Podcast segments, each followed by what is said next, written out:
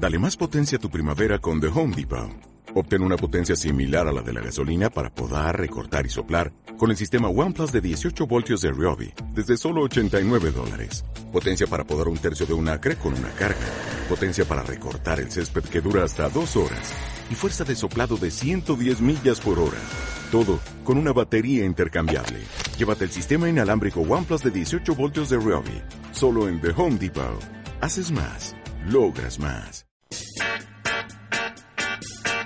Aquí comienza Sin Tabú con Roxana, un programa de CV Radio para hablar, debatir, para tratar de psicología, sexualidad, emociones, en definitiva, de la vida.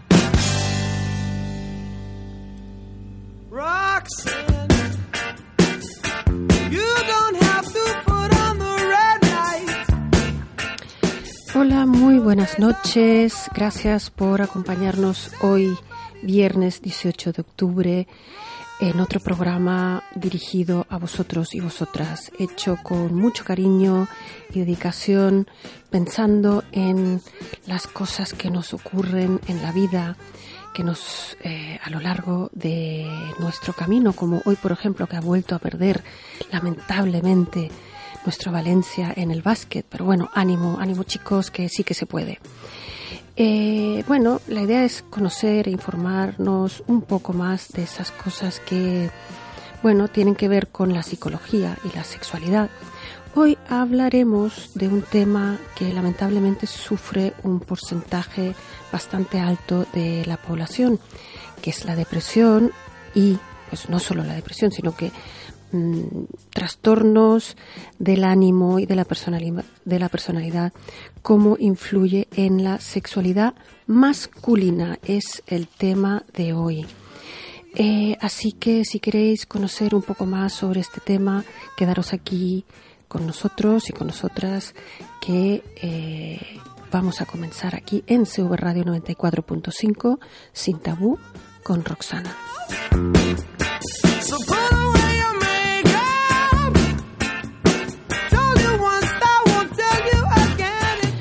Vamos a dar primero los teléfonos para quien quiera participar tanto en directo como por mensaje de voz. El 963156644 ese es el teléfono directo y eh, para mensaje de voz 679-070301. El tema de hoy, la depresión y los trastornos de ánimo. Bueno, la depresión es uno de los trastornos de ánimo más común hoy en día en esta sociedad. Todos y todas pasamos por momentos de pena y melancolía y de no tener ganas de nada. Momentos en que todo lo ves oscuro y sin salida. Pero estos momentos y estas sensaciones son eso, momentos, y por tanto son pasajeros. A diferencia de la depresión o de otro trastorno fuerte, donde estos sentimientos, estas emociones no se van eh, y sí que permanecen en el día a día, limitando a la persona en su vida cotidiana, influyendo en todas las áreas de su vida, en el trabajo, en lo social, en la familia y por supuesto también en la pareja. En general, cómo influye eh, la vida afectiva en una persona con depresión o, u otro tipo de trastorno de personalidad o de ánimo, con o sin pareja. Eh, por supuesto, también en la sexualidad, en este caso vamos a hablar de la sexualidad, recordar masculina. Eh, cuando cuesta tanto levantarse de la cama o del sofá, con esa apatía y tristeza, con esos cambios de humor, con esa incapacidad o dificultad de disfrutar de las cosas y sentir placer, y poco a poco con esa falta de deseo sexual también.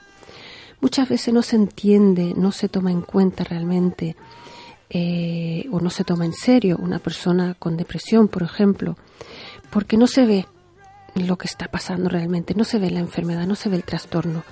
No es como un brazo roto que debe hacer reposo para curarse.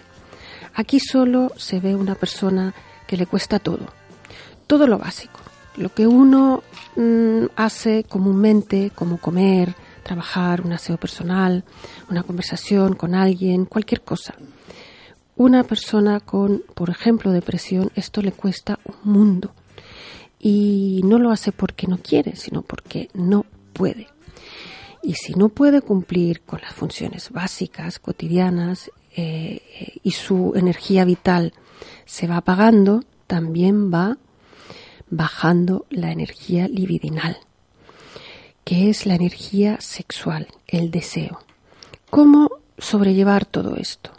Si mi pareja no me desea porque, es, porque está depresivo, ¿qué debo hacer? ¿Cómo puedo ayudar?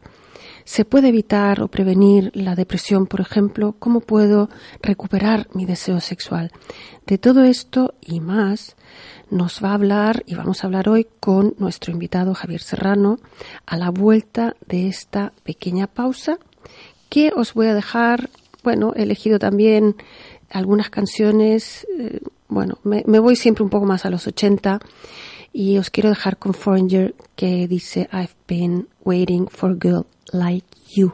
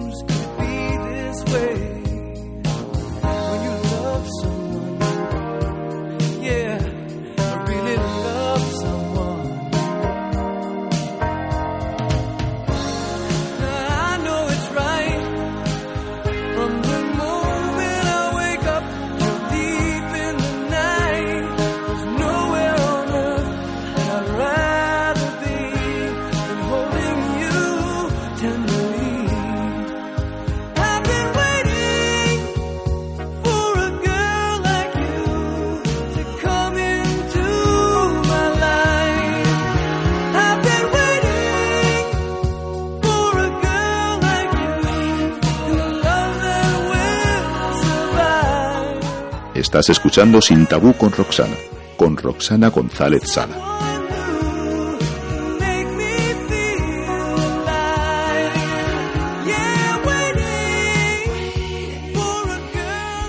Hola, estamos de vuelta y os recuerdo el tema. Hoy vamos a hablar de trastornos de personalidad, de estados de ánimo. Eh, hemos nombrado la depresión, pero pueden ser otros trastornos y qué relación tienen con la sexualidad masculina. Y para eso tenemos hoy un invitado que es Javier Serrano Hortelano. director de la Escuela Española de Terapia Reichiana, psicólogo, psicoterapeuta y sexólogo. Buenas noches, Javier. Hola, buenas noches a todos y a todas. Eh, bueno, has oído la pequeña introducción. Eh, he nombrado la depresión, pero obviamente hay muchos otros trastornos que influyen en la sexualidad masculina.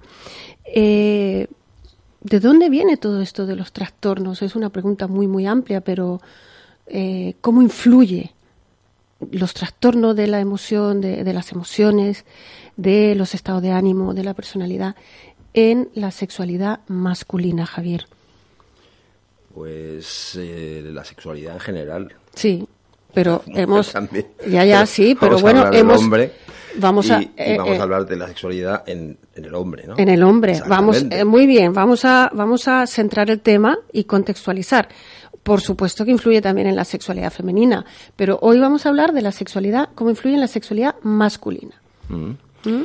En cuanto que la sexualidad es el reflejo del impulso vital y de la, eh, del instinto mm, de, que busca el placer y que busca la, creatividad, la expansión, mm. el, encuentro con el otro y con la otra, pues evidentemente cuando hay un estado de ánimo que perturba ese, ese movimiento hacia el exterior, esa, esa búsqueda de encuentro, ese, ese impulso vital, pues repercute directamente de una forma muy evidente en mm. cualquier trastorno que eh, esté vinculado a trastornos emocionales, de estado de ánimo, trastornos del alma que se llamaba antiguamente, ¿no?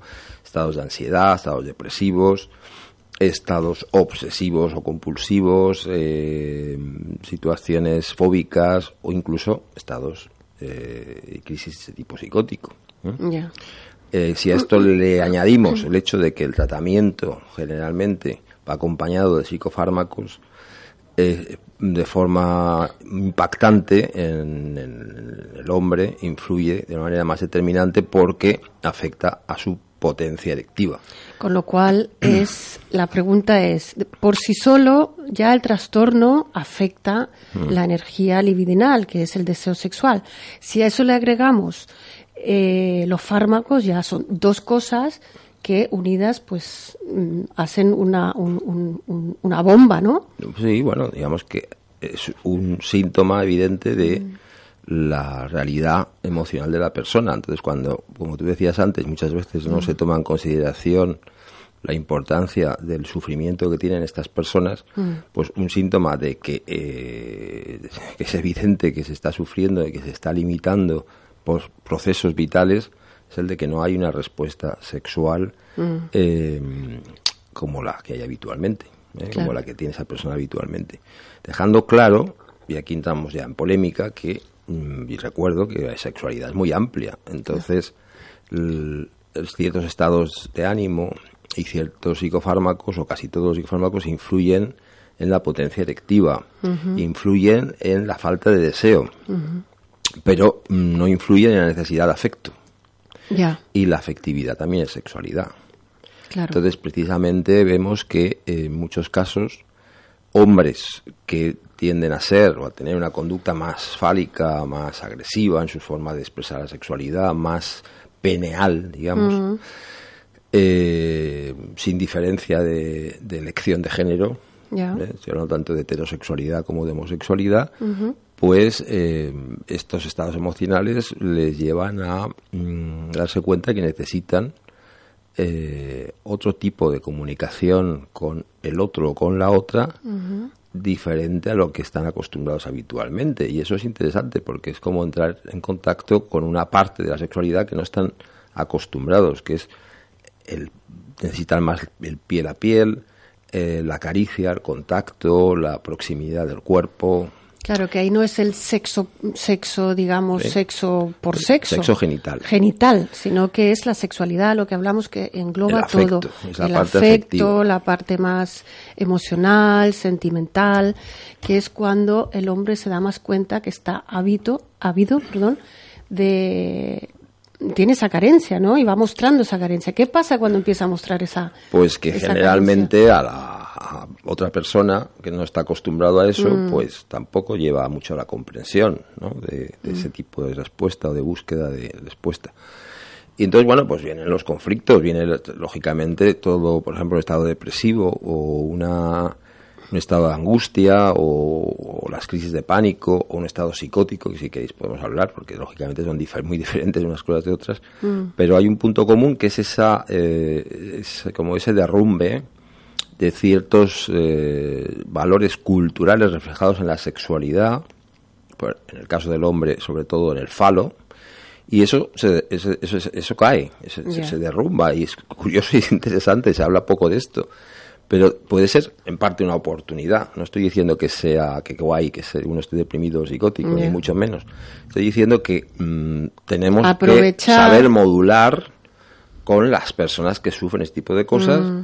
en sus necesidades afectivas que no desaparecen. ¿Vale? Las necesidades afectivas no desaparecen nunca, estemos como estemos, estemos enfermos, tengamos un cáncer o tengamos una depresión.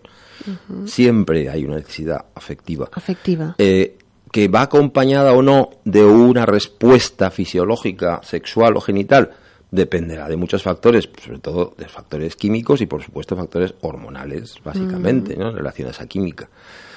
Eh, pero bueno, mm, una cosa no quita la otra. Entonces, cuando se dice por ahí, se escribe o está escrito, no, es que eh, eh, con la depresión no hay sexualidad. Por ejemplo, son cosas que se dicen, ¿no? desaparece la libido, desaparece la sexualidad. No es así. Desaparece una manifestación cultural de la sexualidad, pero no la afectividad y la necesidad de afecto. O sea, Entonces, desaparece, curioso. desaparece, por ejemplo, la erección. Claro, Generalmente. Por eso digo que en, en el, hombre, hombre. se visiona más todo Mm, esto. Se nota más, claro, porque el hombre Mm, tiene que estar con el pene erecto. Su respuesta sexual es más visible. Más visible que la mujer, claro. más claro. visible en el sentido gráfico del Gráfico, está, está claro. Entonces tú lo que estás diciendo es que hay que tener ojo, hay, hay que también ver a ese hombre que aunque no tenga ese deseo Mm. sexual, no tenga erección, no, sí que tiene una necesidad afectiva. Por supuesto, y, muchas, y, muchas, y muchos, y generalmente más que en Más la aún, claro, necesidad. Pero ahí, ahí estoy pensando yo en, un- en una, una pareja, puede ser hetero o homosexual, aquí estamos hablando de sexualidad en general, eh, que tiene una, que sufre de una depresión y no está mostrando. ¿Qué se sugiere ahí, por ejemplo, a la pareja que está viviéndose, acompañando a su pareja en esta depresión? Porque generalmente la pareja que no está depresiva, en este caso, dice, "Mm, es que ya no me quiere, es que ya no quiere tener relaciones sexuales conmigo. Eh, ¿Qué hago? ¿Soy, soy yo? Es, es difícil también para la pareja Bueno, una yo- situación así. Yo personalmente en la experiencia clínica que tengo con estos casos y estas, estas parejas, más que quejarse de que no son queridas o de que no se les quiere, porque es obvio que hay una- un impedimento de mostrar ciertas formas de querer, lo que se manifiesta es, bueno, pues es cómo, compa- cómo hacer compatible las necesidades de una persona que está en un estado de ánimo y una dinámica emocional determinada y las que están en otro. Es decir, cómo hacerlo compatible para que sea algo sostenible. Cómo, pero bueno, eso surge en cualquier proceso de enfermedad en general. ¿Cómo acompaño yo a la persona que quiero en una situación en la que, lógicamente, la otra no va a estar como siempre porque está enferma? ¿vale? Primero, además, tú dices como en cualquier otra enfermedad, pero es que, como decía antes un poco, este tipo de trastorno es muy difícil detectarlo muchas veces y no se toman eh, en serio. Entonces, eh, las personas que nos están escuchando ahora, ¿cuál, por ejemplo, Javier, es la diferencia entre una persona que está triste o está pasando por algún momento difícil, un momento triste, y que se puede ya decir estás con depresión? Porque muchas veces uno se confunde. Sí, el punto común es que eh, hay variables que están vinculadas a la afectividad y a ciertas manifestaciones vitales que mm, coinciden, ¿no? que, se, que decaen, que se derrumban. La diferencia está en que en el caso de los estados de tristeza o de nostalgia o por diversos motivos, por duelos, por pérdida de, de un trabajo, por, por una crisis existencial o por una crisis de, de- de edad o por mil momentos que tenemos los humanos en los que entramos en ese tipo de cosas o sencillamente porque vemos las noticias entramos en, tristezas, es triste, ¿no? Es triste, las noticias hoy en día son muy tristes. Eh, bueno, pues podemos entrar, pero eso es parcial. es parcial y bueno, pues podemos remontar en base a nuestra cotidianidad y a nuestros estímulos y a nuestro impulso vital interior. Un estado depresivo, lo que se conoce como una depresión endógena en psicopatología, eh, está asociado a una cronicidad inicialmente. Inicialmente no sabemos si inicialmente es crónico o no. Pero en el tiempo observamos que permanece ese, ese estado que aparentemente es puntual y es un estado de tristeza y poco a poco vamos viendo cómo pasa, se refleja un poco en el libro de Kafka de la metamorfosis, eh, va viendo que, esa, que ese hombre, ese ser, se está, transformando y se clonifica y no sale de ahí, incluso mm. se, muta un poco de alguna forma. Incluso corporalmente, ¿no? Sí, pero bueno, eso también, ya digo, va muy asociado a la, a la medicación que suele acompañar, que tiene efectos eh, físicos y, y, sexuales, evidentemente mm. también. Mm. Entonces, claro, eso es difícil para la pareja o para la familia en general el encontrarse con cómo acompañar. Es difícil. Si lo es en enfermedades físicas, lo es más en las enfermedades eh, psicosomáticas o psicopatológicas, porque no son tan visibles y no se tienen parámetros, ¿no? decir, bueno, esto, esto que cómo va, a, qué pronóstico hay. A veces se tiene, pero generalmente no. ¿eh? Bueno, y luego que vas, obviamente, eh, te mandan a, o, vas al médico general y te da el típico de acepan o cualquier cualquier fármaco y de ahí te pasan a un psiquiatra que te ve un par de veces y, te da la medicación.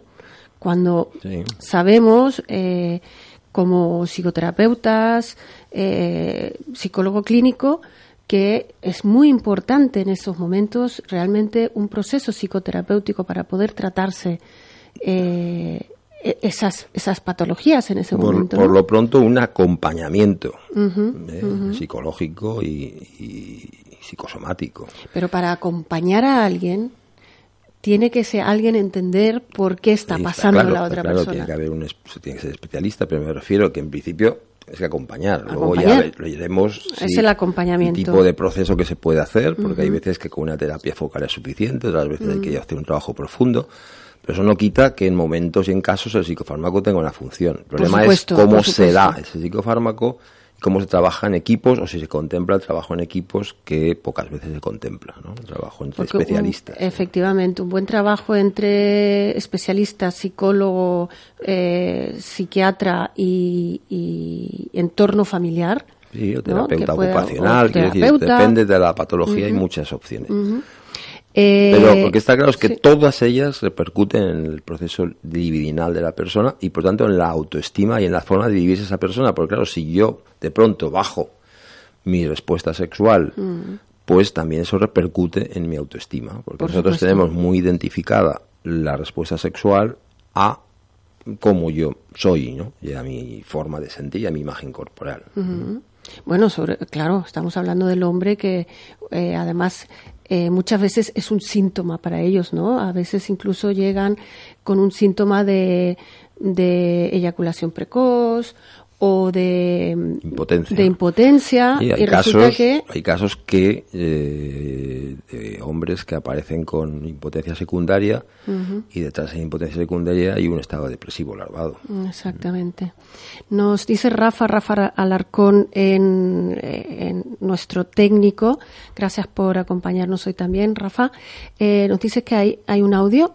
Nos llega un audio vamos a escucharlo Hola, buenas noches. Yo quería comentar que llevo casada 17 años, mi marido tiene 49 y bueno, pues llevamos cuatro o cinco meses que no sé, yo a él lo noto como un poco raro y cuando tenemos relaciones sexuales, pues él siempre eyacula precozmente. Eh, a mí el tema empieza a preocuparme, no hemos visitado ningún especialista, pero no sé, ¿a qué puede deberse? Muchas gracias por, por eh, comentar tu experiencia y a ver que, bueno, se puede ver a muchas cosas, ¿no, Javier? Bueno, sí, esto, esto, esta variable puede estar influida por diversos motivos, pero uno de ellos puede ser este que estamos hablando, pues que mm. Mm, más o menos eh, conscientemente, eh, digo más o menos, pues eh, tu marido esté entrando en un cierto, una cierta crisis emocional, una cierta crisis psicológica, existencial, y es una forma, un síntoma de esto, una respuesta que el cuerpo tiene a veces es la disfunción sexual. Entonces, a lo mejor a nivel consciente, es posible a nivel consciente, no, él no, sea, no tenga claro eh, esta entrada, este estado, pero su cuerpo ya está reaccionando de una forma disfuncional en un plano en el que es el plano de los afectos, el plano de la de la descarga de tensión, el plano pues de la, del encuentro con la persona que quiere, que, en principio eres tú. Entonces, bueno, pues ahí está hablando de un síntoma que puede estar ocultando, puede estar un ocultando un conflicto emocional que puede no ser consciente todavía. ¿eh? Descartando otras cosas que, por supuesto, pueden estar por ahí, pero hablando del tema que nos concierne hoy, eh, esas cosas son muy inconscientes y, lo importante es eh, lo inconsciente hacerlo consciente. Vamos a hacer una pequeña pausa y os voy a dejar con una voz maravillosa que es Shade, que nos dice Smooth Operator.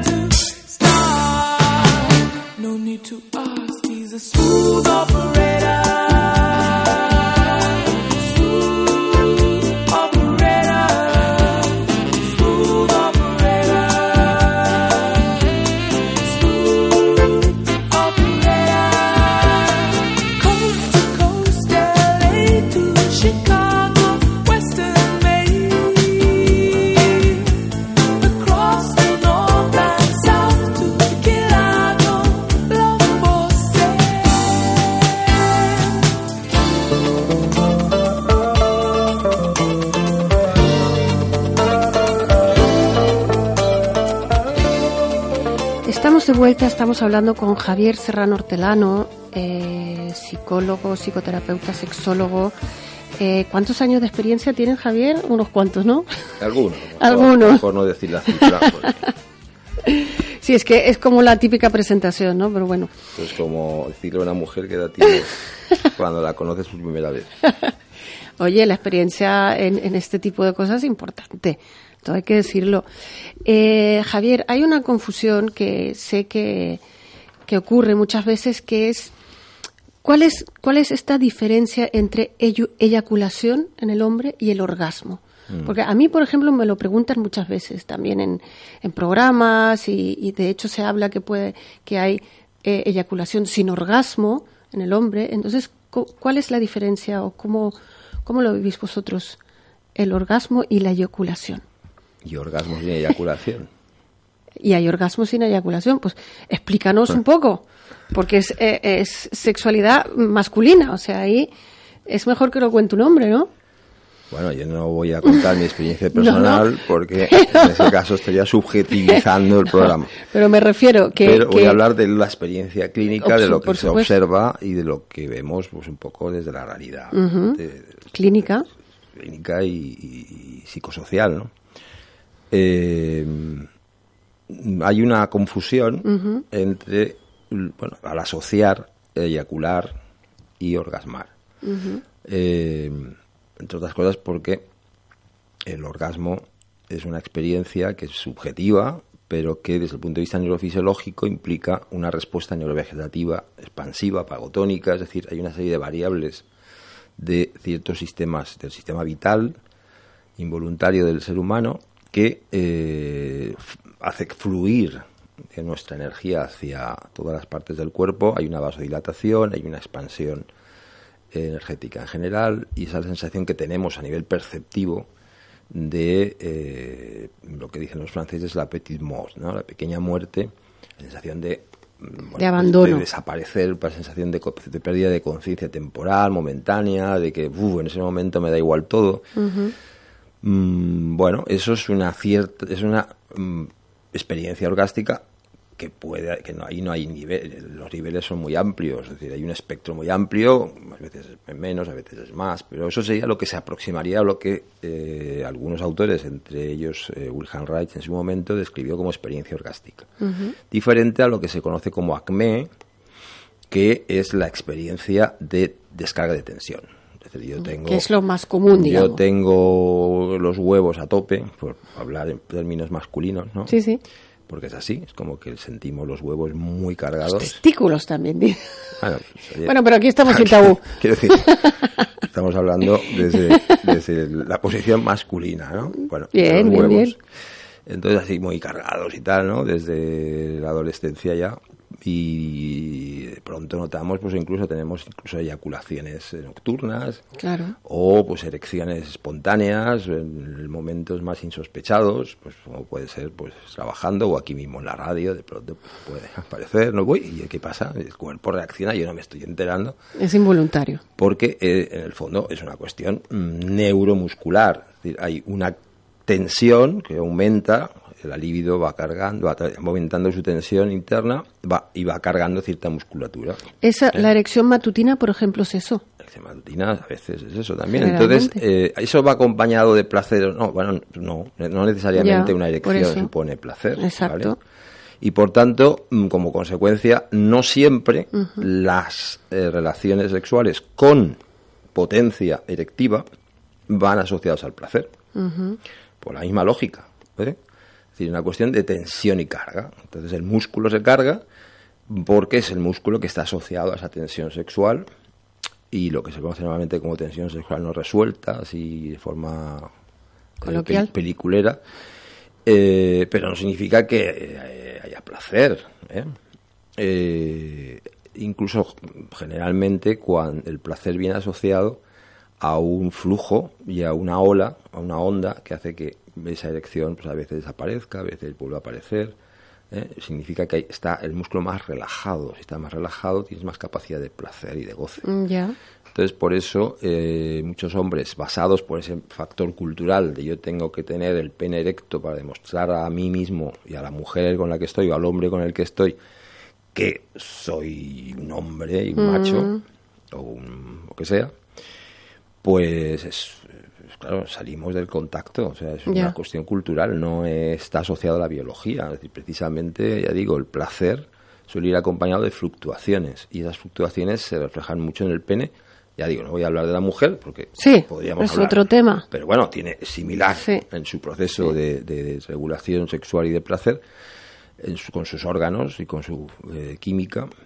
en el caso del hombre, pues esto se evidencia. Eh, ¿Qué pasa? Que muchas veces los hombres en ese proceso se siente, eh, cuando ven que el pene se les baja, pues se les baja la autoestima. bueno, es, muy común. Entran en la sensación de que, uy, no estoy erecto, no, es, no, no desearía a esta mujer y ahora me va a pillar y ahora no voy a poder y no voy a ser capaz de seguir y esta mujer va a pensar, cosa que a veces es cierto, va a pensar que no la quiero, que no la deseo, no sé qué por eso, claro, siempre hay que verlo sistémicamente las cosas, siempre hay que ver lo que hay alrededor, ¿no? Claro. Y entonces, bueno, pues la cultura influye, la presión, ¿no? Pues, ¿qué te puedo hacer? Entonces, pues empieza a tener Y mientras más tensión en ese sentido, menos Menos contacto, menos, capacidad de placer. Entonces, pues me pongo a fantasear con la mm, modelo, el modelo que he visto en la revista tal, o la, vecina. vecina. o no sé qué, para ver si así consigue elección, o, mm. y cada vez me pongo más tenso, no sé qué. Y claro, sí, puedo conseguir erección. Mm. pero no significa que tenga placer, porque precisamente la tensión interna que estoy viviendo me va a llevar a sentir menos placer. Claro, porque hay una presión de que tien- tengo que llegar al orgasmo. Mm, no, más- fundamentalmente tengo que estar erecto. En el caso del hombre, la preocupación y- es estar erecto. Y la preocupación del hombre, por ejemplo, Es- de tener que después, eyacular. Será después, pero de momento, cuanto, Tengo más, que estar cuanto erecto. más aguante mejor, porque además así la mujer disfruta más. Bueno, eso ¿vale? es lo que pensáis vosotros muchas veces. Pues sí, por eso yo estoy hablando de lo que piensa el hombre. Sí, bueno, pues- o sea, no estamos sí, hablando de la pues yo- mujer. ya, No pero yo mujer. aprovecho, No, yo no, no, aprovecho decirlo. Sí, sí, sí, sí. Si, no hablamos de la mujer, no hablemos. Experiencia del hombre es esa. Bueno, El- yo aprovecho de dar un, pasar un dato. que evidentemente no todos los hombres perciben o percibimos igual las cosas, hay diferencias, estamos hablando de un Mm. Sí. modelo general. ¿eh? Entiendo, pero yo paso el dato. Y el dato está, pues eso, que hay una preocupación por, por, mm, quedar bien, ¿vale? ¿Por qué? Porque es cultural, de alguna manera ese es el mensaje, ¿no? Que se Exacto. da, que se da en la pornografía y que se da en muchos sitios. Muy bien. Vale, entonces desde ahí, ¿qué pasa? Pues que hay que tener en cuenta, y lo digo aquí porque es algo importante, que precisamente mm, como hombres debemos de permitirnos y saber que simplemente hay que fluir, simplemente hay que abandonarse al placer, lo otro viene, es decir, la respuesta muscular, porque en el fondo el pene es un músculo, la es un músculo, es un órgano cubierto de Sí, músculo, sí. la respuesta muscular vendrá. Si yo estoy en condiciones de amar y de abrirme y de, de desear y de vivir el placer. Pero Entonces, lo- el problema, por tanto, es el deseo y con quién estoy y cómo estoy. ¿eh? Entonces, ese es, el, ese es el foco de atención. ¿Cómo estoy? ¿Con quién estoy? ¿Y qué objetivo tengo con quién estoy? Claro, si yo voy a un, a un club de, y a tener una relación con una señorita que mm, pago para ello, pues será muy diferente, ¿no? cosa que hacen muchos hombres, será muy diferente a si yo estoy con una mujer o con un hombre al que deseo, al que me gusta, al que quiero, al que, al que me- Siento. al que me excita su forma de hablar, me excita su forma de moverse y con el que vibro. Y con eso, si es así, yo no voy a tener ninguna necesidad de hacer nada especial para que mm, aparezca la erección y aparezca la eyaculación cuando tenga que aparecer. Y sobre todo, y lo más importante, que aparezca la experiencia orgástica, que aparecerá cuando aparezca, que irá acompañado de la eyaculación porque es una descarga de tensión, pero que en muchos casos va más allá de la eyaculación o antes de la eyaculación o incluso va a destiempo de la eyaculación. Ahora, la- también es un top, también tengo que decir que eh, es algo que no es occidental, que puede darse en algunas culturas orientales y con un entrenamiento y tal, pero la idea esa de que el orgasmo puede ir acompañado de, no, vamos, que para orgasmar no hay que eyacular y hay que inhibir la Ya, eyaculación, entonces eso ya. es otro discurso es que nos lleva a otro sitio. Pero lo que sí que está claro es que el orgasmo va más allá de la eyaculación. ¿eh? Y no, no es afín. El orgasmo es una experiencia emocional, sensitiva, eh, de órgano. Y de, Lo que dice y- Rice y de del abrazo genital. Y de sentidos en general. Y la eyaculación mm, permite una descarga fisiológica y por tanto neuromuscular. ¿eh?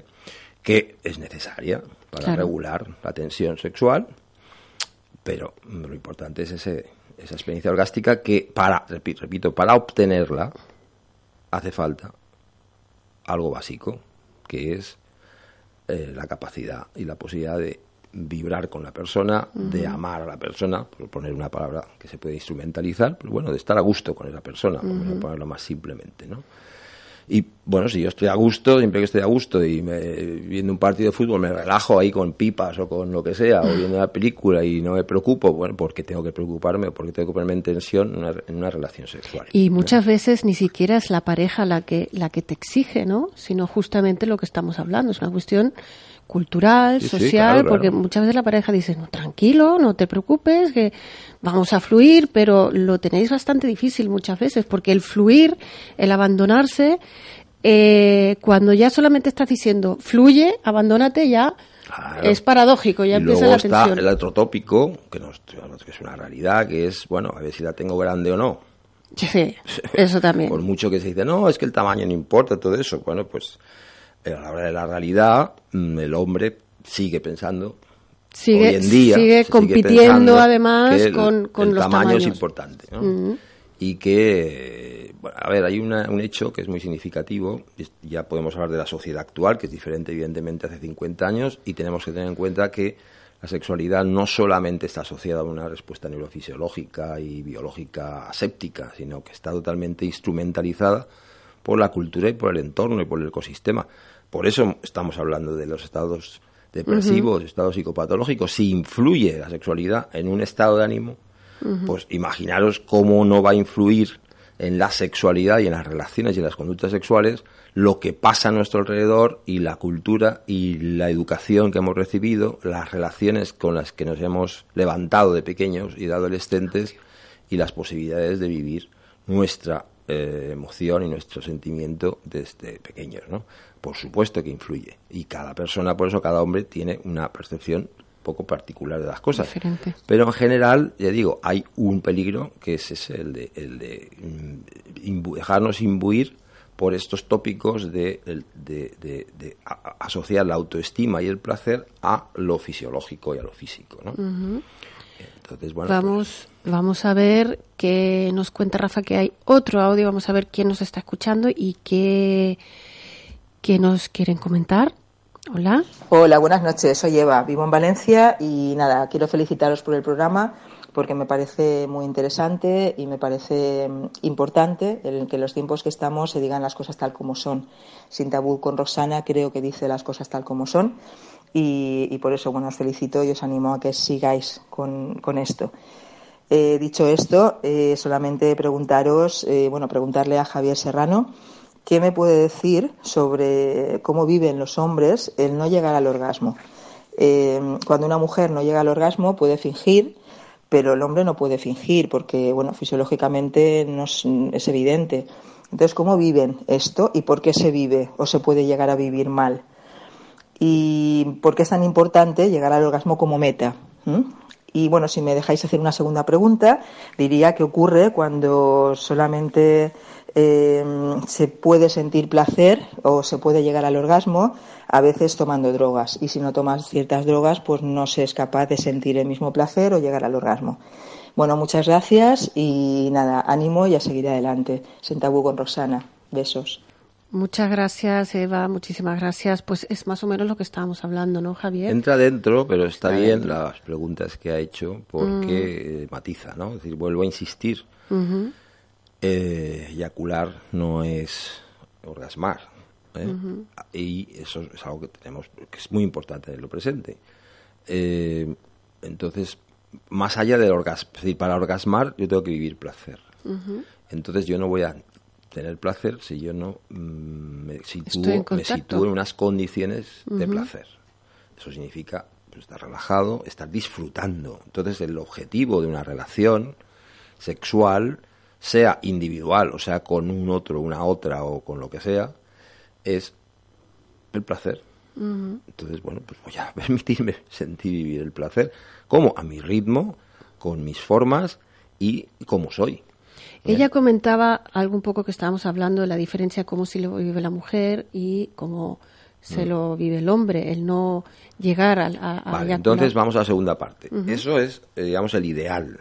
Eso es un poco lo que yo planteé aquí como objetivo a conseguir y que como normalmente pues mm, tenemos un lío los hombres muy grande respecto a muchas cosas, entre ellas la sexualidad, y sabemos que hoy en día hay una crisis de la masculinidad importante o de lo masculino, pues también tengo que decir, bueno, segunda parte, ¿y cómo lo vive el hombre todo esto? Bueno, pues eh, hay una sensación de frustración y de fracaso, pues repito, porque se asocia potencia sexual a, eh, autoestima, a imagen corporal y a orgasmo. Y a partir de ahí ya te influye en, todas las áreas de tu vida.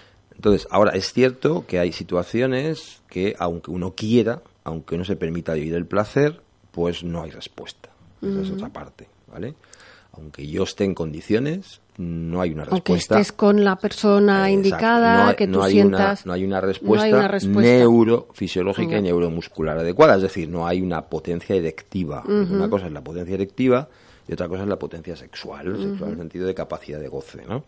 La potencia erectiva no la hay. ¿Por qué? Pues, entre otras cosas, puede ser debido a la ingesta de psicofármacos que es muy, importante. muy habitual. O sea, ¿cómo afectan realmente Por estos ejemplo, psicofármacos? tanto las benzodiazepinas que se utilizan para los trastornos de ansiedad, que es algo muy habitual y que se lleva muchas veces en el bolsillo como si no pasara nada, Sí, sí. pues el diazepam, el Valium, el, eh, el de todo. Mm. Ansid, en fin, cosas.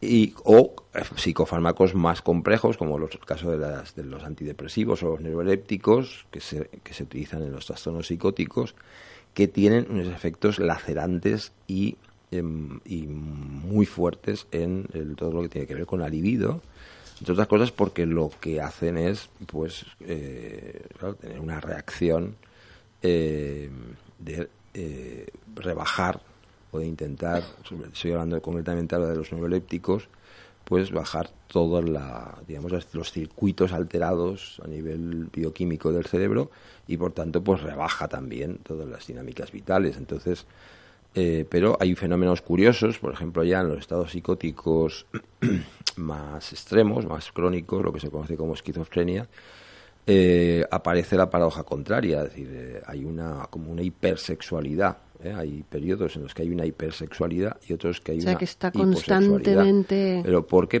Porque no es una cuestión de no es placer. placer, no es ¿eh? contacto. Eh, Exactamente, es una cuestión neuromuscular, neurofisiológica, Sí, de, una respuesta. de respuesta involuntaria en la que pues hay una, por eso a veces estos trastornos va asociado a una masturbación compulsiva, en el caso del hombre, permanente, constante, y bueno, me acuerdo de un caso así que es simpático, pero es muy doloroso al mismo tiempo, pues que un, de un joven que tenía este trastorno y a su madre le decía que es que salía humedad en las paredes de su cuarto. Sí, bueno, pero esa en la etapa de la adolescencia creo que más de una, Mm, pero no, es en de la etapa de- manera, no de esa manera. Entonces, claro, eh, ¿por qué? Porque el chico, pues evidentemente, no, No podía, no es un no adolescente, podía. un joven, digamos, ¿no? No puede hay contener, una hay en una justamente en una serie una serie de Netflix eh, aparece un eh, just- en, en la serie la serie se llama eh, bueno ahora mismo se me olvidó pero hay un caso de que incluso eh, son estas series exageradas pero que le cortan la mano porque es que está hablando y está masturbándose, o sea, y él dice, es que no puedo hacer otra cosa, no puedo. Sons of Anarchy se llama, los hijos de la anarquía, o sea, eh, es un problema, es una, es una enfermedad. Pero entonces ahí viene un poco también lo contrario. Lo contrario es cuando no hay eh, erección o cuando, como comentaba esta oyente, hay eyaculación precoz. Entonces, claro, no se disfruta tampoco, pero no se disfruta por una cuestión neurofisiológica, neuromuscular. Entonces ahí hay veces que se, se recurre a ciertos eh, fármacos, pero que esos fármacos, repito, lo que van a hacer, como puede ser el Viagra o el Cialis, etcétera, lo que van a hacer es aumentar la potencia erectiva, repito, pero no significa que haya más aumento Placer. de placer. ¿vale? Exacto. Sin embargo, hay sustancias que sí que aumentan la capacidad de placer, la sensación de goce, la libido en general, como puede ser pues el típico eh, MDA, es decir, el conocido como éxtasis, o ciertas sustancias psicotrópicas, porque tienen una respuesta neurovegetativa, parasimpática, etcétera, etcétera, que son palabrejas que no voy a utilizar aquí, pero bueno, digamos que es una química que ayuda y facilita el placer, no tanto la erección o no erección. Luego puede ir acompañada, porque ya digo, en el hombre, si hay placer, pues eh, generalmente va a haber erección. Pero eso sigue siendo eh, algo que tú tienes que ingerir Sí, para claro, ayudarte. claro, claro. Por eso hay personas que Que- dicen, bueno, pues como tengo este problema, Mm. voy a hacer uso de todo esto. Pero claro, mm, entras en otro problema, que va a ser el riesgo de la dependencia De si hecho- se abusa de ese tipo de sustancias. Y otra cosa que hay que aprovechar dentro de las sustancias es la cocaína. Es decir, la cocaína aparentemente en el hombre, bueno, aparentemente no, en el hombre realmente también facilita la potencia erectiva, pero anula, anula la percepción del placer. ¿eh? Es decir, por la química de la cocaína. Lo digo porque como es una droga que se consume mucho y se consume muchas veces para eso, para tener erección y se asocia, tengo erección, puedo fallar más, puedo tener Mm. más placer. Pero bueno, es una anestesia. No olvidemos que es un Es un- anestésico. es una trampa, es un anestésico. trampa. Entonces, realmente en el hombre, así repito, no voy a entrar en la mujer, la Sí, mujer sí, tiene otros sí, efectos. En el hombre, eh, bueno, anestesia al pene.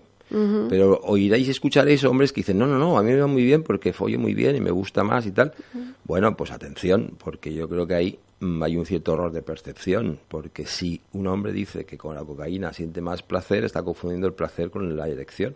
E igual no tiene placer, como el que podría tener en unas condiciones Sí neurofisiológicas. que puede tener relaciones sexuales, y, pero no, no necesariamente placer. Entonces esa confusión está ahí. Es decir, realmente hay muchos hombres que no tienen Placer. sexual. Ujú. O tienen muy pero poco. sí, o pero muy sí poco, tienen ¿eh? erección y sí tienen Como tienen sexo. erección, pues da la impresión. Ujú. Y entonces no nos lo planteamos. Ya. Es como que el hombre no nos planteamos ese tema. Y es un tema a plantearse por qué yo realmente no tengo placer o no o podría tener más placer sexual. Mm. Por supuesto que puedes tener más placer sexual. Cualquier hombre hoy en día respecto al umbral que tiene de placer podría tener mucho más umbral de placer.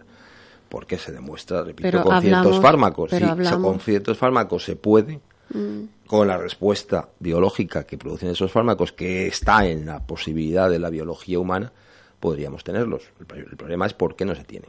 Y ahí tendríamos que tener otro programa porque eso es desde el principio de la vida. Exacto. O sea, ahí ver mucho con la educación, vamos- la cultura y las, los usos sexuales que la se- historia, la historia de cada uno, la historia cultural, donde, donde nacemos, cómo nacemos, cómo nos vamos viviendo la sexualidad desde el inicio de nuestras vidas. Y vamos a hacer un pequeña, una pequeña pausa. Vamos con un hombre muy sexy, Rod Stewart, que dice, Don't want to talk about it.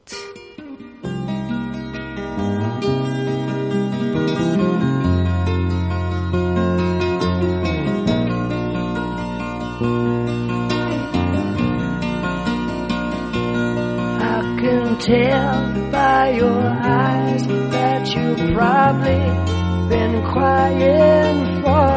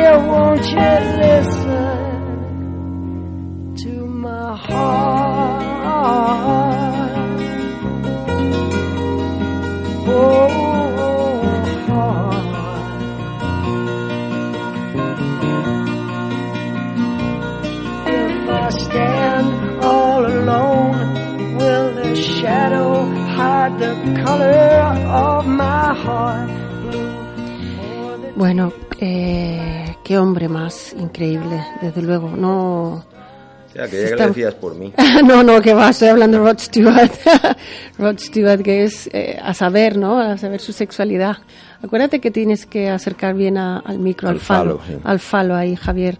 Eh, bueno, estamos hablando, hemos hablado de cómo afectan los fármacos en la sexualidad del hombre, eh, las diferencias entre eyaculación, orgasmo, la confusión que hay, qué es lo que es el acné, que es un poco lo más común, que no es, no es necesariamente, no eh, necesariamente si los hombres tienen una eyaculación está asociada al placer, que la capacidad orgástica es algo que tiene que ver con el contacto, con el abandono.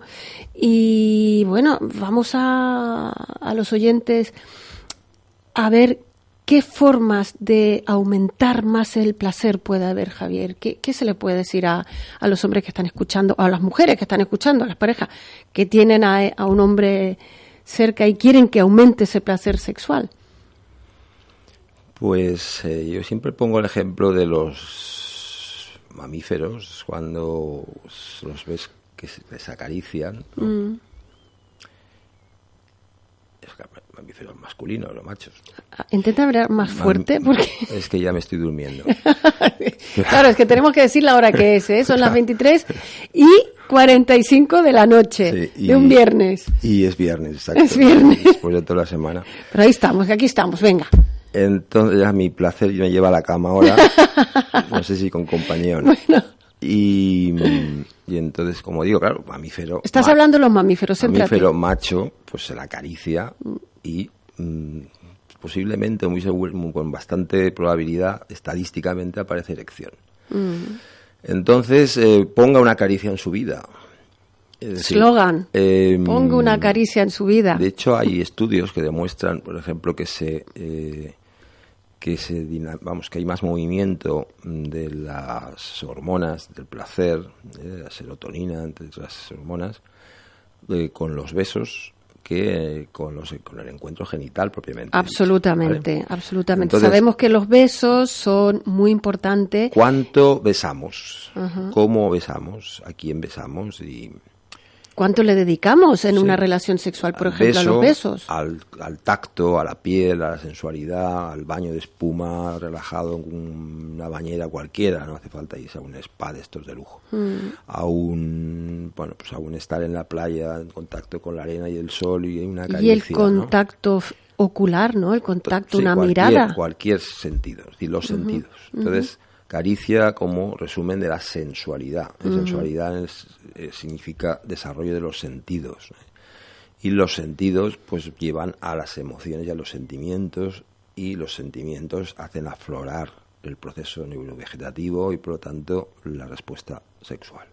Muchas veces los hombres, eh, por esta cosa cultural de Mm. macho, de no se abandonan tanto a eso, ¿no? A lo que estás diciendo tú. Y Sí, justamente, o, o los acompañantes o las acompañantes tampoco lo facilitan porque creen que es tan macho y tan raro, tan fuerte que no necesitan. Claro, claro, Entonces, cuando de mientras, bueno, yo creo que ah, impo- imposible no hablar de Interacción, yo creo que interacción. Yo me refiero al acompañante, me da igual sea Sí, hombre, sí, mujer. Sí, sí, que- pero eh, hoy en día yo creo que mientras, yo creo que cada vez más se está pidiendo ese contacto. Ujú. Se está pidiendo una caricia, se está echando eh, de menos el mimo, el, como se dice en Chile, el regaloneo. eh, y, y lo importante es eso. Perdón, Rafa, ¿nos dices que hay otro, otro audio? A ver. Hola Roxana, ¿cómo estás?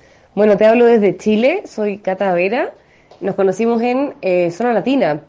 Eh, bueno, yo tengo mi productora de cine y siempre estos temas eh, son súper eh, entretenidos de tocar en alguna película, en alguna escena, entonces me encantaría quizás hacer una pregunta, porque en general siempre se dice que, como que la mujer eh, es la que se pasa rollos, que siempre está pensando los niños, la casa, hay que lavar esto, y que el hombre es como el que siempre quiere, quiere, quiere tener sexo. Entonces de repente ahora estábamos acá, de hecho la productora, cuando escuchamos que ibas a hablar de esto en tu programa, eh, empezamos a dialogar que, ¿por qué no? El hombre también tiene, obviamente, sus preocupaciones. O sea, ponte tú, justo eh, lo echaron de la pega. Bueno, acá en Chile pega es trabajo, no sé, laburo, no sé cómo se dice en España. Lo echaron del trabajo y se tiene que juntar con su esposa, su polola, lo que sea. Eh, y obviamente no va a estar con la concentración como si estuviera un día relajado. Entonces quizás esa pregunta, como siempre se eh, dice que la mujer es como la que más se enrolla o más tiene muchos pensamientos en la cabeza y al hombre lo dejamos como el que siempre tiene ganas y quizás no, o sea, obviamente cada uno tiene sus problemas, entonces ahí sería bueno que los auditores masculinos nos den su apreciación eh, y claro, porque uno de repente se siente culpable, ponte tú cuando nosotras nos duele la cabeza o algo eh, y, y no queremos y después él está eh, ahí con todo acumulado lamentablemente eh, y uno se siente culpable. ¿Pasará lo mismo al revés?